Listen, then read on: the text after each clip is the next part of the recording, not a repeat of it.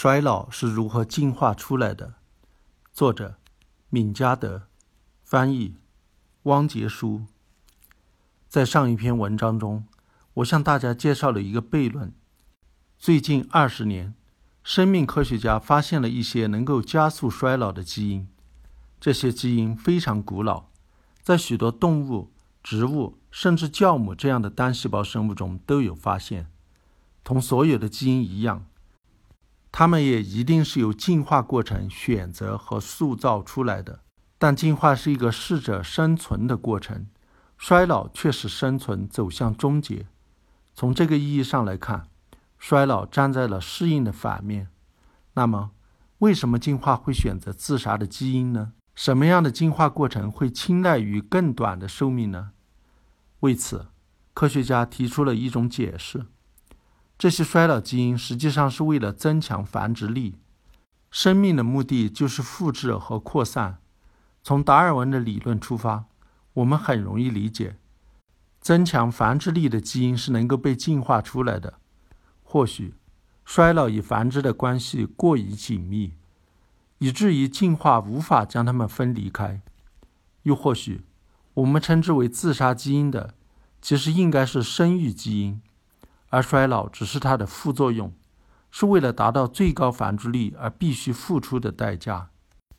在二十世纪下半叶，这一理论已经变得非常流行。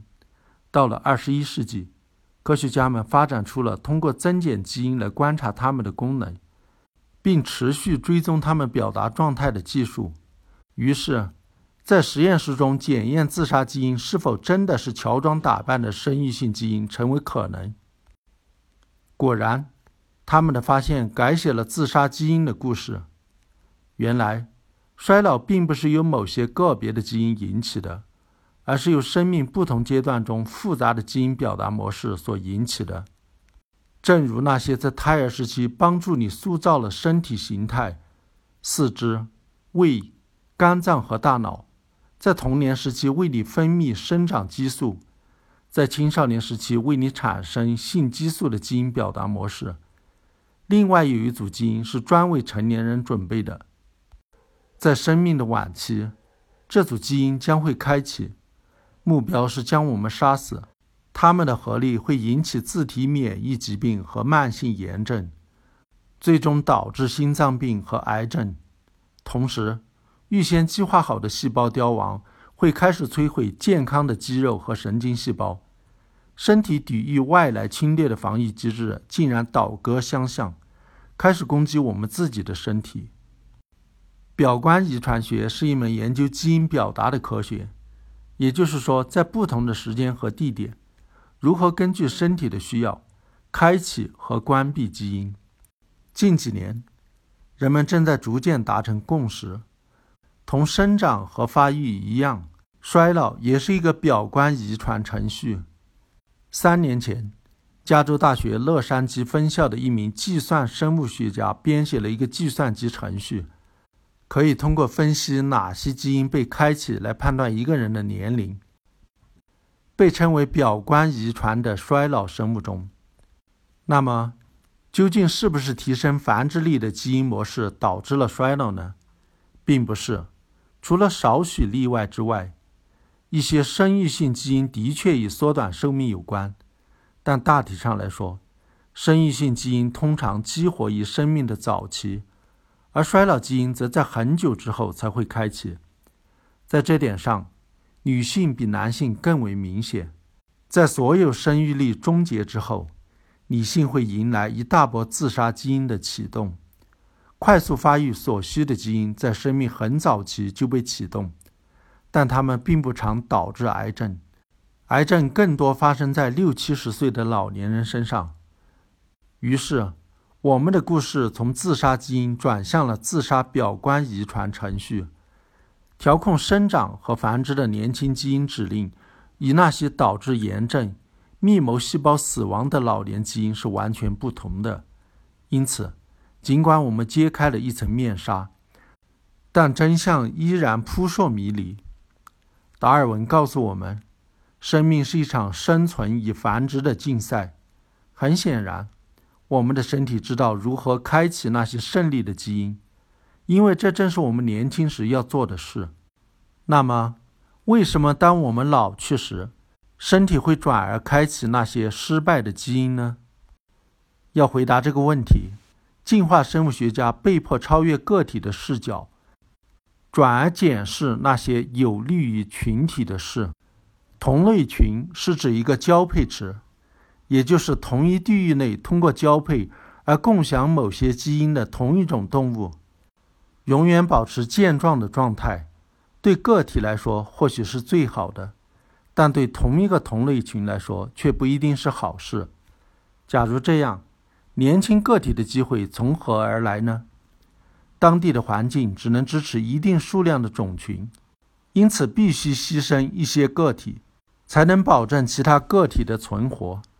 让年幼的个体与那些体格健壮、发育完全的成年个体竞争资源和地位是不公平的。一些幼崽或许拥有成长成一个更为强大的竞争者的潜力，但如果他们必须要在年幼力小时和成年个体竞争，那很可能面临着早早被淘汰的命运。这是德国进化生物学家奥古斯特·魏斯曼在一百多年前就提出的想法。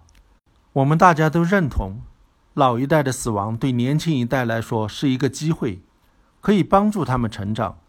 但从此事开始，这个问题变得令人困惑。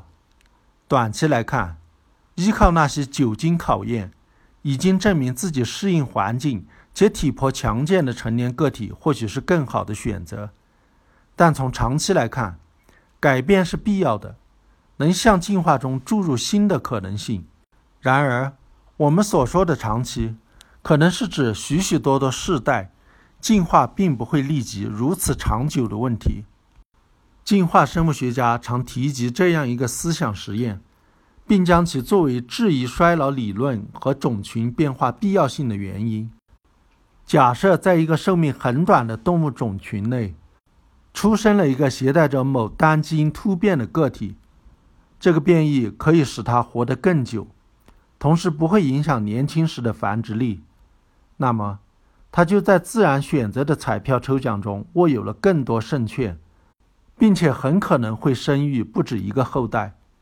如果这些后代继承了亲本的这个基因突变，那么他们就会生育更多长寿的孙代。一个小小的优势就能这样以指数规模扩散开来，一百代甚至不到一百代之后。它就能遍布整个种群。当所有短寿的种群成员都死光之后，这个同类群更新换代的速度就变慢了，年幼个体长大的机会也变少了，导致进化的过程放慢了脚步。最终，这个同类群会处在一个非常不利的地位，因为它无法跟上环境变化的节奏。但一切已经来不及了。短寿的基因早已在该种群中灭绝。衰老对种群是有利的，因为整个种群将进化得更快。但衰老对个体又是有害的，因为假如个体死得过早，它将基因传递到下一代的机会也随之减少。类似的思想实验说服了进化生物学家，让他们相信危害个体的不利因素才是最重要的。因为个体层面上的进化更迅速，也更有效，更快的进化率对种群整体来说至关重要，但它只在千万年的时间尺度上有效，而它的效果不会适时出现的话，也就来不及创造出一个青睐短寿的进化偏好。二十世纪七十年代，计算机开始在科学界得到广泛应用。进化生物学家逐渐从思想实验转向了计算机模型，将自己的推理过程用数学方程表达出来，并建立计算机程序来反复测试这些方程，更详细和更客观地检验他们对大自然的直觉是否合理。科学家用计算机模型来探索了衰老能否因对改变的需求而进化出来这一问题，结果。计算机模拟的结果极大程度上符合科学家们从思想实验中得到的直觉和预期。结果表明，长寿个体所获得的额外繁殖机会，比短寿个体所获得的额外进化机会更为重要。早期的一个计算机进化模型是由美国生态学家迈克尔·吉尔平所开发，并发表于1975年的一本小书《捕食群落中的群体选择》上。1975年的计算机编程和现在不可同日而语。那时候，吉尔平所使用的计算机拥有的内存。只相当于你口袋中手机内存的百万分之一。为了编写一个程序，他需要使用特别的打字机在卡片上打孔，来代表计算机命令。吉尔平是起跑线上的第一人，因为他在学校里学的是理论物理学和控制论，所以他很熟悉那些喜怒无常的机器有什么特殊要求。吉尔平的计算机模型旨在研究两个性状之间的竞争。其中一个性状对群体有利，而另一个对个体有利。它证明了，如果一个动物群体的繁殖速度快于它赖以生存的植物或者动物的繁殖速度，该群体就会陷入困境。实际上，这是一个非常重要的原则，但吉尔平传递的信息太过激进，让习惯于传统思维方式的科学家们难以接受。即使到了今天。可能大多数进化生物学家都尚未接受他的观点。个体要适应环境，就要繁殖的越快越好。但是，当一个群体的个体都快速繁殖时，数量就会增长得过快。这对动物群体来说可能是灾难性的。这是因为，与植物不同，动物依赖于其他物种提供食物。假如这种动物过于贪婪，它们的增长速度就会超过食物的增长速度，这样它们的下一代就会被饿死。因此，个体的超级适应性对群体来说不仅仅是不利这么简单，甚至算得上是灭绝性的伤害。吉尔平的结果传达了一个重要的信息：动物种群需要确保自己的数量不会比它们赖以生存的食物增长得更快，但是。动物很容易就能比植物增长得更快，因为它们能吃下非常多的食物，特别是在拥有一个满满当当、只在被搜刮的食物储存库时。而植物的生长受限于它们捕获阳光的速度，因此，动物必须限制自身的增长率。进化论能够在三个层面上起作用：个体、群体和生态系统。在个体层面。自然选择会奖赏那些吃的尽可能多的个体，好让它们能尽可能快地产生后代。在群体层面，如果个体繁殖的越快，群体的数量也会增长得越快。但是，在生态系统层面，这种捕食者与生产者之间增长率的不一致将导致灾难性的后果，整个生态系统会在很短的时间内烟消云散。吉尔平的群体选择机制比威斯曼的更快。对整个生态系统的计算机模拟显示，那些尽快扩张数量的物种不可能扩建起一个稳定的生态系统。指数级增长会导致该种群如风中之烛般起伏波动，直到整个生态系统崩溃、种群灭绝。只有当消费者种群自我调节、保持数量稳定时。生态系统才能保持动态平衡。在真实世界中，这一点通常由领地权来实现。许多鸟类、哺乳动物甚至蚁群都会标记出自己的区域，并尊重其他同类标记的领地。这正是理解衰老悖论的关键一环。通过自然选择的调节，动物与自己的后代分享食物，这样它们才不会生长或者繁殖得过快。这使得衰老更加容易被进化出来。事实上，衰老能够帮助稳定种群，规避将会导致灭绝的人口爆炸。衰老将死亡率分布于种群中，而不至于在饥荒之时让所有个体同时死亡。衰老只是帮助种群避免增长的比食物更快的众多进化适应现象之一。二零一一年，巴西圣保罗大学的安德烈。马丁斯发表了一个结合了吉尔平和魏斯曼二人思想的计算机模型。在这个模型中，对改变速度的需求，会选择出寿命更短的个体。这个模型之所以行得通，是因为间接囊括了吉尔平的想法。该模型去掉了繁殖率的因素，因此对更高生育率的竞争就无从发生了。